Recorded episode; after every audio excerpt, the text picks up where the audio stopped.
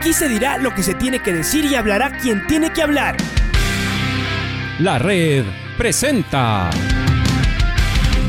la charla del día a llevar una trayectoria que todo el mundo conoce, Carlos el Demoledor. Que la comunidad sepa de lo grande que fue Luis Chocho San Martín. Este año nuevamente jugar Copa Libertadores nos ilusiona mucho. La red. Los protagonistas lo dicen todo junto a los periodistas de la red. La camiseta más linda que me pude haber puesto en mi vida, ¿no? La camiseta de la selección. Los grandes clubes no priorizan competiciones, las disputan. En este año 2021 la selección se juega prácticamente su futuro. En donde estés y a la hora que tú quieras. Bienvenidos. Le damos la más cordial bienvenida al presidente de la Federación Ecuatoriana de Fútbol, le vamos a comenzar eh, preguntando a él, ahora que ya ha pasado eh, algunos días desde que conversamos, eh, cómo está esa ansiedad, lo tiene cerca a la selección, al equipo, seguramente que hay cosas que hacer, reuniones con dirigentes, con Mebol, que le van llevando el tiempo, pero debe llegar un momento en el que hay demasiado tiempo hasta que salga el equipo a la cancha. Francisco, bienvenido. ¿Cómo estás? ¿La ansiedad controlada eh, o no ahora que estamos ya tan cerquita de, esto con lo que seguramente hemos soñado todos? Un abrazo. Alfonsito, buen día, un gusto saludarte.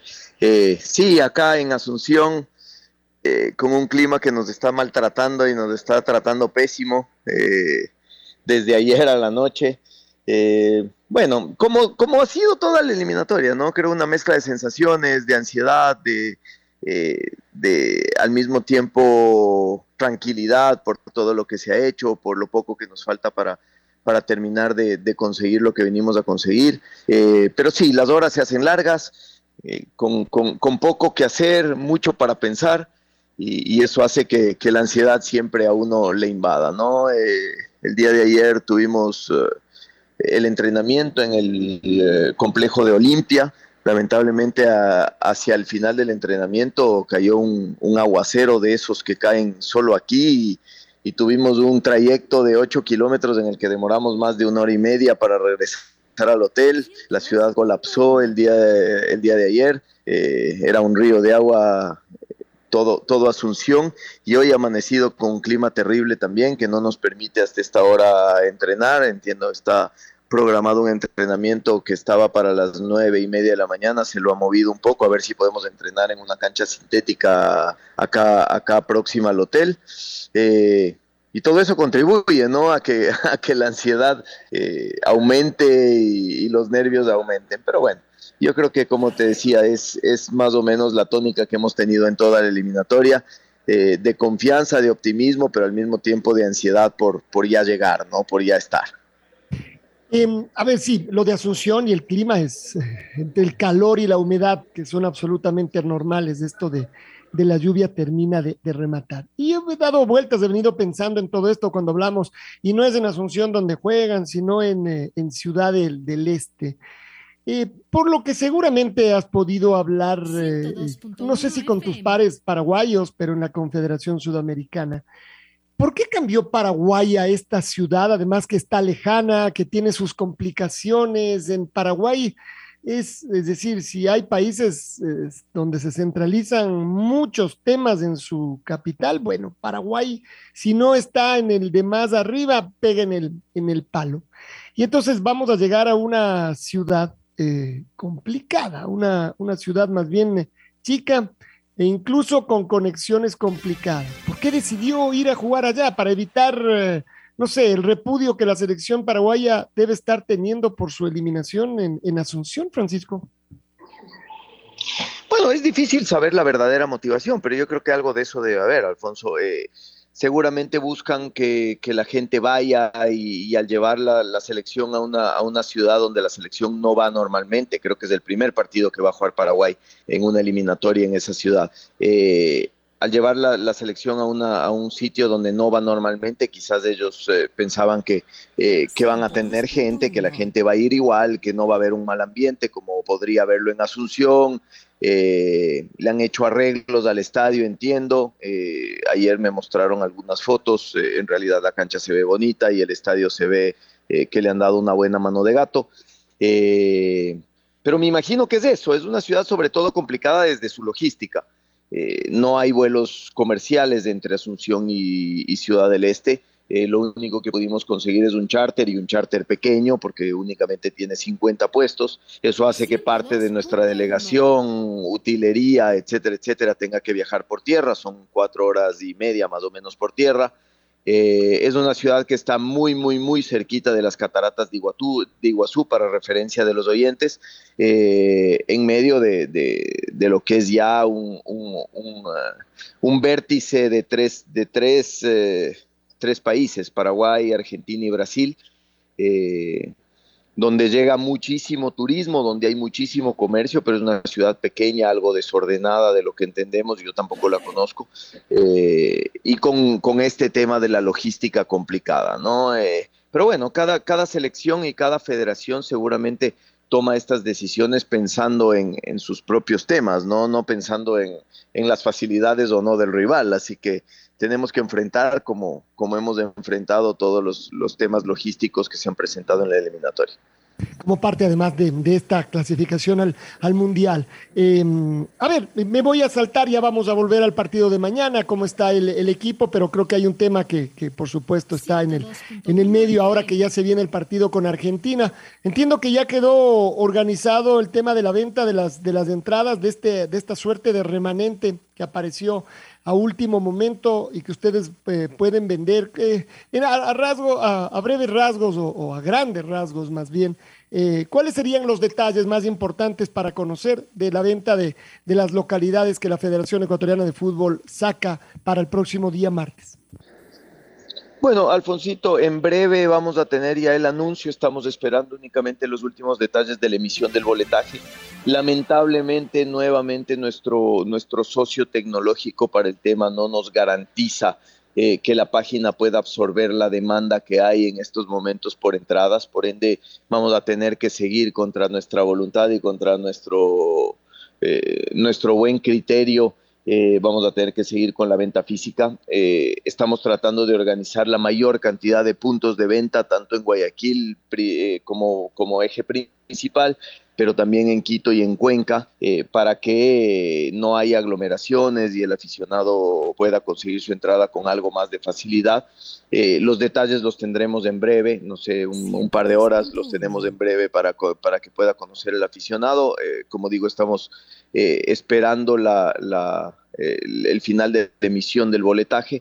Eh, se va a vender tanto en, eh, en los estadios, en Guayaquil, en el Monumental, en, Chucho Benítez y también en Quito y en Cuenca en los, en los puntos en los que habíamos organizado la venta anteriormente. Como digo, este es una, un, un boletaje y una venta que, que nos va a dejar algunas lecciones. Eh, he dispuesto al Departamento de Sistemas de la, de la Federación que se puede empezar a explorar la posibilidad de que la Federación tenga su propia tiquetera, su propia emisión de tickets para que esto no vuelva a suceder, porque entendemos que no es lo ideal el, vender tickets físicos ya.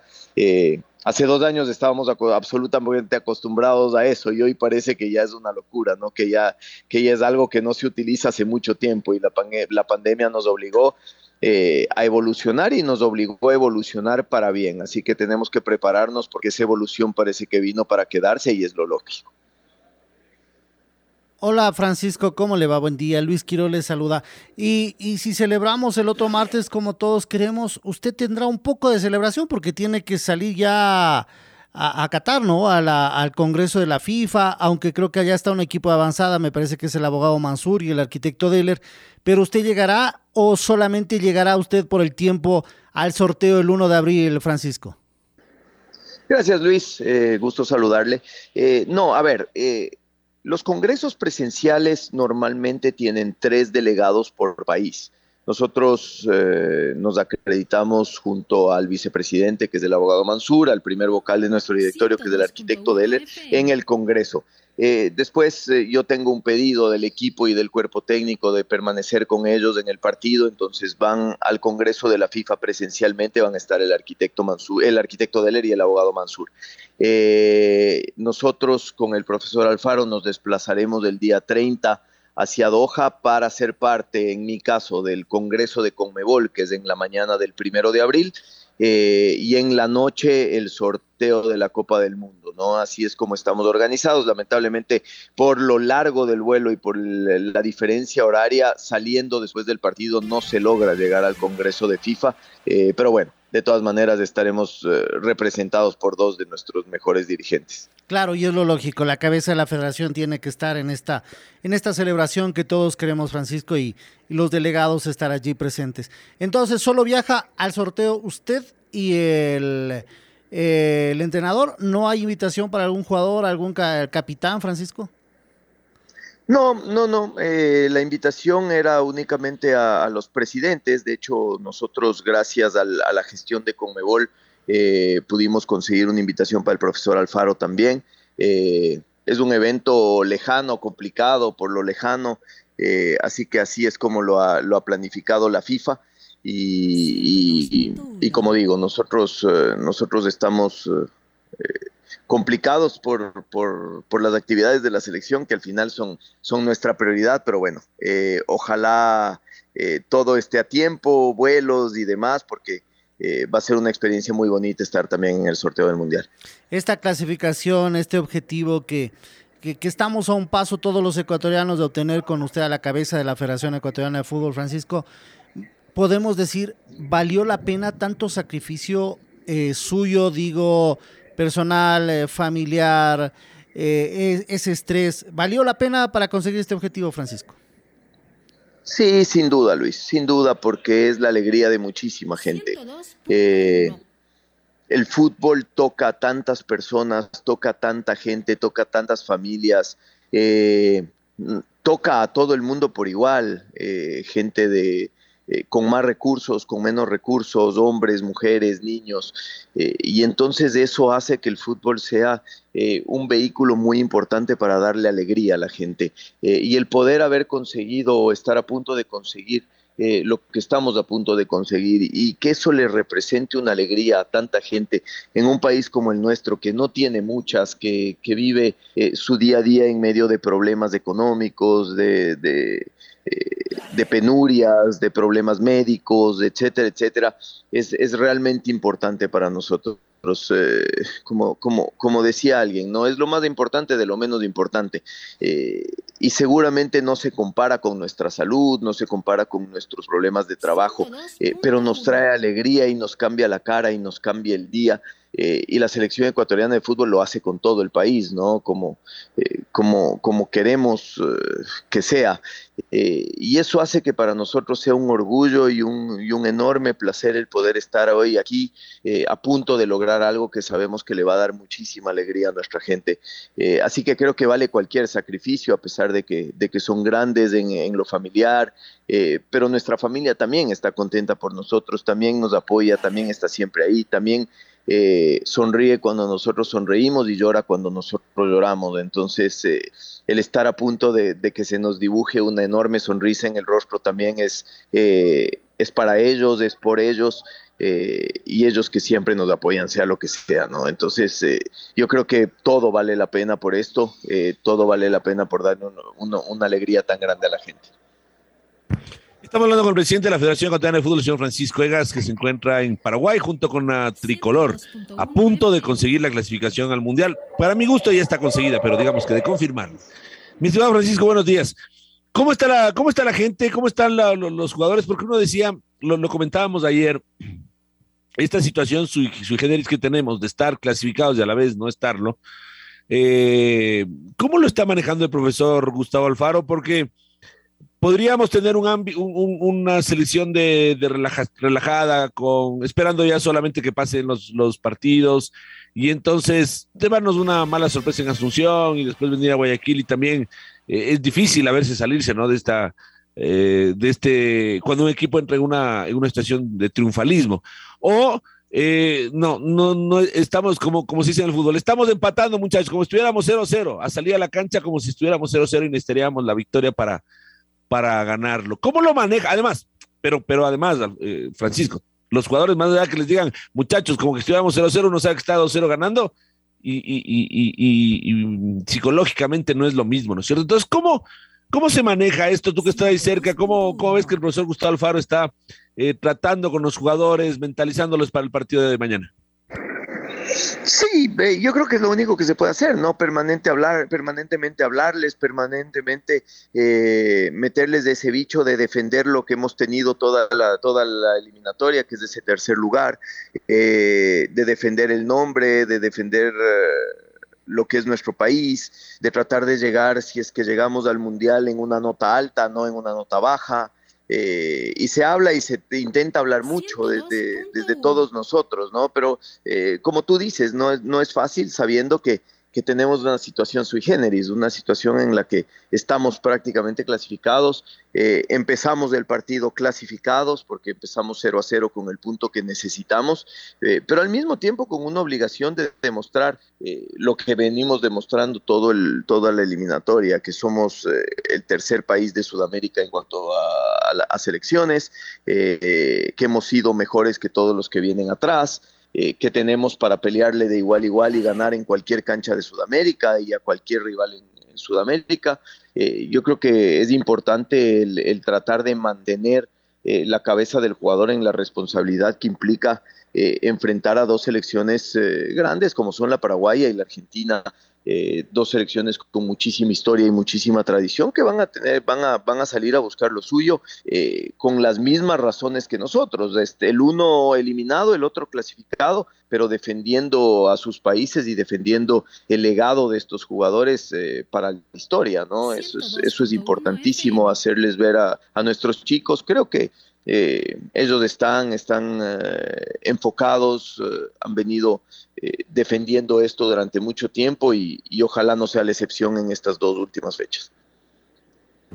Y desde el punto de vista de los paraguayos, ¿cómo los ves? ¿Cómo los sientes? Además, tú estás allá, entonces nos podrás transmitir un poquito qué es lo que pasa. Uno dice, es un nuevo proceso, ha dicho Gustavo Barro Esqueloto, pero no van a querer, por más de que estén eliminados, no van a querer regalarnos nada. Entonces, eh, desde ese punto de vista, ¿cómo sientes del ambiente futbolero de Paraguay? Uno supone que hay cierta frialdad, eh, porque, claro, como ya no pelean nada, incluso van a jugar en otra ciudad. Cuéntanos un poquito. Y no, no, es un, no es un ambiente característico, Pato, de, eliminatorias, cuando uno llega a pelear y ven las calles, la gente puestas las camisetas y que eh, unos aplauden, otros eh, hacen señas que no puedo repetir, etcétera, etcétera, cuando uno va de visitante por la calle, ¿no? Acá, por lo menos en Asunción, no se ve mucha, mucha euforia del partido eh, y es lógico, yo creo que si bien la selección paraguaya puede haber ya virado la página y, su cuerpo técnico lo dijo hace un par de días, eh, viramos la página, empezamos un nuevo proceso hoy con, con, eh, dos partidos eh, preparatorios muy buenos, muy, muy intensos, si se lo quiere ver así la gente, no solo en Paraguay, sino en todos los países que sufren por su selección y que quedan eliminados, todavía reciente eh, ese tema por un tiempo más, ¿no? Así que eh, sí, a ver, nosotros estamos eh, en el hotel al frente de la Comebol, donde no estamos muy cerca de la ciudad, esto es Luque, y está algo apartado, no se ve mucha gente, pero tampoco hemos visto mucha gente interesada en nuestra selección, en donde estamos, ni, ni muchas camisetas por la calle tampoco, así que típico ambiente de una, de una, de una selección que, que apenas queda eliminada y que, y que de alguna manera su gente no, eh, no, no, no está con la misma fiebre que, está la nuestra allá en casa, ¿no? Y, creo que ese es el principal motivo por el que la Asociación Paraguaya de Fútbol debe haber pensado en mover el, partido a Ciudad del Este para, para, buscar algo más de ese apoyo y esa, y esa fiebre. Em, ¿Cuándo se renovará o cuándo se conversará con Gustavo Alfaro sobre una posible renovación? ¿Lo han, lo han conversado ya? ¿Lo han, ¿Lo han tratado al menos? ¿Lo han esbozado? Bueno, eh, lo que hemos podido es expresarle lo contentos que estamos eh, con el proceso y, cómo él lo ha llevado y, lo que va dejando él en el fútbol ecuatoriano. Eh, es difícil empezar a hablar de estas cosas cuando, cuando tenemos todavía una obligación pendiente que es cerrar la clasificación. Yo creo que habrá ya tiempo a partir de la siguiente semana de, de conversar todas estas cosas. creo que, que hoy Gustavo nos ha demostrado que su cuerpo técnico tiene la capacidad y tiene eh, las ganas y tiene eh, lo que el país necesita para unirlo, para hacer un, un, grupo de jugadores que tiene confianza en lo que es del Ecuador, en su talento, en su talento joven sobre todo. Eh, y creo que para nosotros sería un honor poder contar con él durante mucho tiempo más, ¿no? Pero claro, hay que ir cerrando ciclos para poder abrir otros. y el nuestro se va a cerrar entre este y la próxima semana. Eh, y podremos pensar ya en abrir otros y nos sentaremos en el tema. Bueno, y después tienen un viaje a Qatar larguísimo, Francisco, ahí sí, ir llevando una vez hoja y, y, y, esfero y hágale firmar, aunque sea, como, como decía Rodrigo Paz, de una servilleta, por favor. así será, Pato, así será. Ahí tendremos tiempo de conversar muchísimo. Son muchísimas horas de vuelo. A propósito, ¿cómo es Gustavo Alfaro en el trato eh, presidente-entrenador? Em, porque curiosamente más, de una vez eh, con Francisco conversaba me decía, yo también quisiera saber. Y uno dice, el presidente de la Federación Ecuatoriana de Fútbol va a saber si es que le convocó o no le convocó a tal o cual, o, si va a ser tal o cual otra cosa. Y nos hemos como conectado con Francisco para, para alguna averiguación y, la respuesta es, en muchos casos, eh, yo también quisiera saberlo. Entonces me pregunto, ¿Dónde se marcan distancias? ¿Dónde hay puntos de acercamiento? ¿Qué, parte tiene de, injerencia el presidente de la Federación Ecuatoriana de Fútbol en la parte, en la parte futbolística? ¿Qué, eh, el, resto del directorio? Yo sé, por ejemplo, que Michel Dele, a Michel Dele seguramente le encanta opinar y, seguramente sugerir cuál es el espacio que él puede llegar a tener. Lo mismo tú, Carlos Mansú, el resto de, directivos. Eh, ¿Cómo es esto, mi estimado Francisco? Cuéntanos un poquito esta mecánica. No, Pato, injerencia ninguna. Es decir, eh, si hablamos de la palabra, injerencia, ninguna, ninguno de nosotros tiene injerencia sobre ninguna decisión del cuerpo técnico. No nos metemos, no, ni siquiera sugerimos, pues somos absolutamente respetuosos de lo que ellos hacen. Eh, conversamos muchísimo y conversamos a ratos de fútbol. A mí me gusta conversar, sí, eh, dar mis opiniones de cómo veo uno, cómo veo otro, qué opino de un jugador, qué opino de otro, de cómo juega, de, etcétera, etcétera. Pero son conversaciones de fútbol donde, donde yo ni siquiera me animo a decir eh, esto tienes que hacer o esto deberías hacer. Eh, esto opino, sí, esto opino, pero ah, como parte de una conversación. Eh, pero con Gustavo es un hombre muy fácil con la palabra. conversamos no solo de fútbol, conversamos de muchísimas cosas, de, historia, de, del mundo, de política, de, un montón de cosas. y en eso gastamos las horas que tenemos juntos siempre, ¿no? se conversa de fútbol se conversa de historia del fútbol, se conversa de anécdotas eh, y, conversamos muchísimo de otras cosas también. Gustavo es un hombre muy fácil de palabra y no solo eso, un hombre muy ilustrado, muy culto, eh, que sabe muchísimo y, conversar con él es realmente agradable. Eh, y, esto, por supuesto, que es una situación que la preguntamos porque se hablaba, siempre se dice que en la Federación Ecuatoriana de Fútbol eh, no, no, no solamente en este proceso, antes también. Eh, eh, bueno, el Bolillo Gómez decía, no, yo pongo mis 14 y el presidente de la Federación Cantana de Fútbol que ponga el resto de la convocatoria. había un, hay, hay, un expresidente, el mismo expresidente de Chiriboga, su hijo era empresario y se decía que por ahí se filtraban algunos nombres de, o se, o se dejaban libres algunos nombres para que puedan entrar jugadores de, de su portafolio para que sean de alguna manera expuesto en la Federación Ecuatoriana de Fútbol, en la selección. Y últimamente, bueno, supuestamente el Independiente es el, el, club que impone jugadores, ¿no? O sea, el jugador que pasa por Independiente tiene, que ser llamado a la selección para poder eh, venderlo. Entonces, absolutamente, ya lo habían dicho alguna vez ustedes, ¿no? Una, eh, absolutamente fuera de, de contexto esto que estoy afirmando, Francisco. Sí, Pato, eh, nosotros, eh, yo, yo no me animo ni a sugerir un nombre para, para una convocatoria, mucho menos a, imponerlo. Eh, el profesor Alfaro tiene absoluta libertad de convocar a quien él crea y, a quien él quiera. Y, en ese contexto se han ido cayendo las, las incluso las, las versiones o las teorías de, conspirativas que se van esbozando sobre todo en la prensa, ¿no? Eh, porque en algún momento, por ejemplo, se hablaba eh, del tema del lateral derecho y, después vimos que, cuando el lateral derecho eh, cambió o, se incluyó otro jugador que tenía un muy buen presente en el campeonato una vez que, que se solucionaron sus problemas de, papeles, eh, empezó a jugar, ¿no? Y entonces no había tal teoría conspirativa de que, eh, de que el uno sí y el otro no por injerencia del uno del otro. Creo que todo lo que se diga, y siempre van a haber estas discusiones, porque el hincha es hincha y en, y en, y en el hincha hay poco de razón y mucho de pasión y de emoción. Eh, y cada persona seguramente tiene una camiseta puesta eh, y encima se pone la de la selección, pero no deja de, eh, de rasparle la que tiene debajo, ¿no? que es la de su equipo. Y entonces muchas veces nosotros vemos a los jugadores de nuestros equipos eh, muy grandes y a los jugadores de otros equipos muy chicos. Y es el técnico de la selección quien puede verlos en su verdadera dimensión para lo que él tiene en la cabeza y para lo que a él le sirven. Y no solo eso, sino eh, yo creo que Gustavo además es un técnico muy responsable con lo que es el proyecto de la selección ecuatoriana de fútbol, es decir, el proyecto a futuro. Entonces, eh, yo lo decía en una entrevista con ustedes hace unos meses si es que tiene tres laterales de 31, 32 y 33 años, capaz tiene que prescindir de uno para poder llevar un chico de 20 años que sea el futuro de esa posición eh, una vez que tengamos que enfrentar la siguiente eliminatoria, por, por ejemplo. Eh, y eso es, eh, eso es responsabilidad del cuerpo técnico y eso es responsabilidad de dejar algo por parte del cuerpo técnico para el futuro una vez que, que, ya no estén.